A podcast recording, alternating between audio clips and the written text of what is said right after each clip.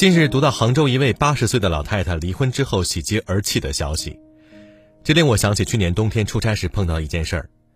那天才刚会面，对方的手机忽然铃声大作，接完电话折回会议室，他一脸又好气又好笑。那什么，我得赶回家一趟啊！我爸妈拿着笤帚擀面杖对打着呢。老太太闹离婚数不清多少次了，今天呢还把我叔我姨都叫到家里当证人去了。七八十岁的人了，折腾什么劲儿呢？我们当时还拿这个情景取笑一阵，觉得这对老宝贝真是可爱的很，莫不是两个老神仙打架吧？只是现在想来，到八十岁还不惜以武力闹离婚，情愿被女儿埋怨、亲戚看笑话的老太太，心里一定积累太多甚至无法向自己女儿倾诉的苦楚吧？而这则报道中，老太太描述中的“不愿”“擅自”和“从未”这三个词，可以将婚姻里的无奈和失败，展现的是淋漓尽致。对一段逐渐变坏或者从未好过的婚姻来说，到底有没有必要因为年龄继续凑合下去？也许每个人都会有自己的选择，不会跟谁在一起。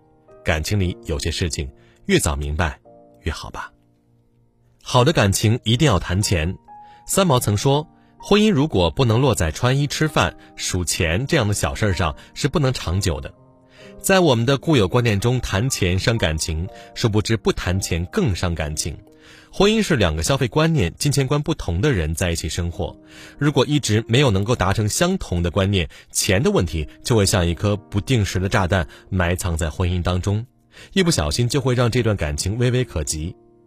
新闻中的杭州老太太最大的心结，便是老伴擅自将她卖房所得的一百六十五万元给儿子炒股。如此巨大的金额是夫妻共同财产，老伴儿却毫无商量的自己决定了钱的动向。且不说最后这笔钱被炒股挥霍掉了，就单从这一举动上来看，在日常生活当中，他们想必也从来没有好好谈过钱，没有商量过一笔钱的花销。这样的两个人生活在一起，必定会因为钱的问题争执不断，而这一百六十五万就成为了压倒骆驼的最后一根稻草。有一句话说：“哪有什么突如其来的死心呢？不过是累积了太久的矛盾和委屈。”所以，在婚姻中，两个人能够开诚布公的谈钱，在金钱观上没有什么大的分歧，这才是感情稳定的基础。今年六月份。某男演员和结婚不到两年的妻子离婚了，在离婚消息公布前，两人的婚姻也早已千疮百孔。曾经他们俩一起上过一档夫妻情感类的综艺节目，被问到两个人的财务状况时，妻子率先回答说：“啊，我们各花各的。”丈夫也许觉得面子上挂不住了，补充了一句：“大钱都是我花。”又紧接着说了一句：“哎呀，我也不知道为什么。”妻子听到这句话，再也忍不住了，扭头对他说。因为你是爸爸呀，从这一小段片段当中，便能看得出两个人在婚姻花销上有着巨大的矛盾。这位男演员结婚前就曾公开表示过，对妻子的要求是，既要上得厅堂下得厨房，又要能够赚钱、长相漂亮，还要自己有体面的工作，而自己不会给女方钱花。后来两人结婚，妻子此时已经怀孕，无法工作，没了收入，丈夫却依旧是。原先的想法丝毫没有意识到，一个家庭是需要两个人共同去承担和维持的。他不能理解为什么女人怀孕生娃就可以没有收入，反而觉得自己作为一家之主为这个家花了钱是吃了亏。先不说他这一想法有够吝啬，有够渣。从这段失败的婚姻中，不难看出，准备步入婚姻的两个人，如果不了解彼此的金钱观而匆匆结婚，婚后也必定也会受钱的拖累。生活就是柴米油盐，离不开物质的保障，也永远避不开谈钱。只有在钱的问题上双方达成一致，婚后才能踏实爱，感情才会稳固。好的婚姻一定要谈钱。坏了的感情不必留念，婚姻呢？不仅仅关乎物质，当然要有感情。如果女人找男人只是为了解决生计问题，那么嫁人只算得上是批发自己。这位八十岁的老太太，连因车祸住院的时候，丈夫都从来没有去探望过她，她心里的寒凉和凄惶可想而知。人们常说“一日夫妻百日恩”，就在于每天的饮食生活中重复出现的细腻温存，虽简单无奇，却能有种种让人安顿下来的力量。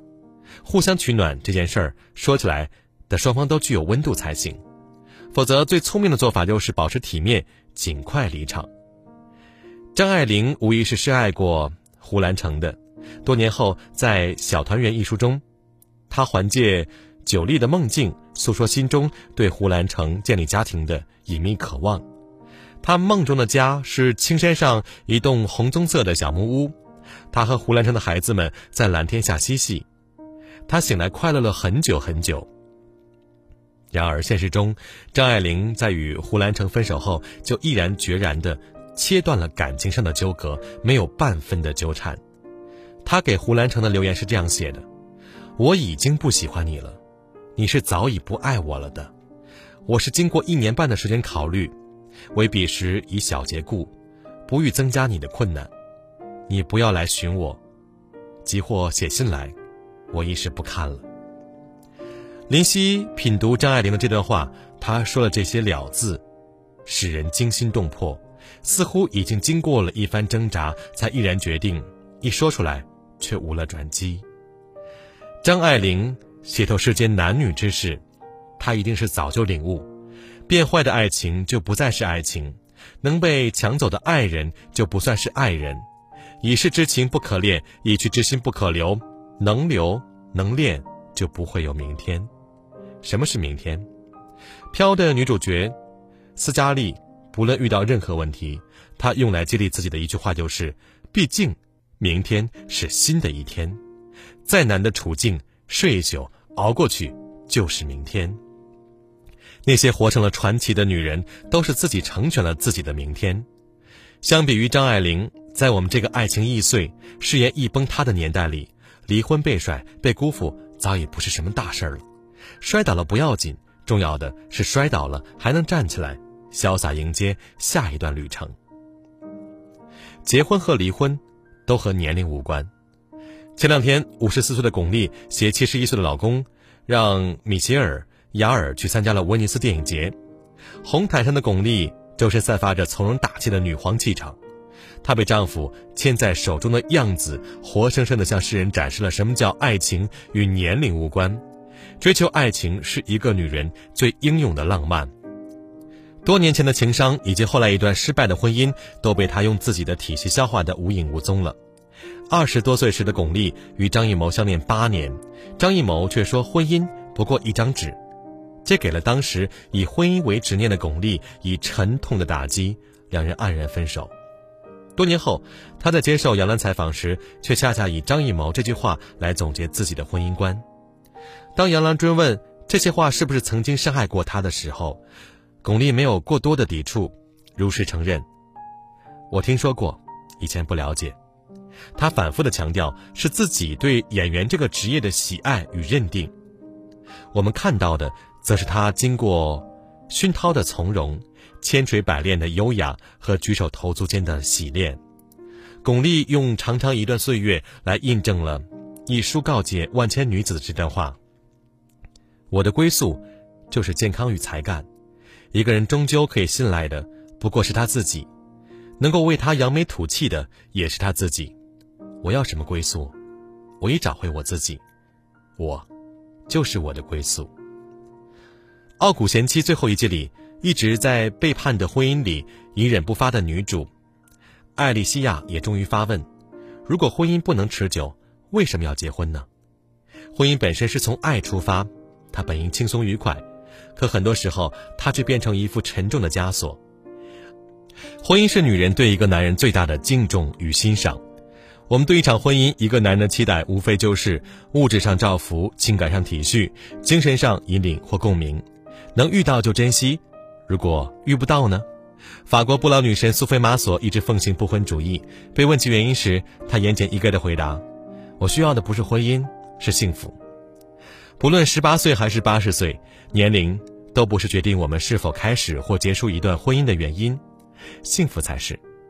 往后余生，愿你两人可携手，一人可潇洒。”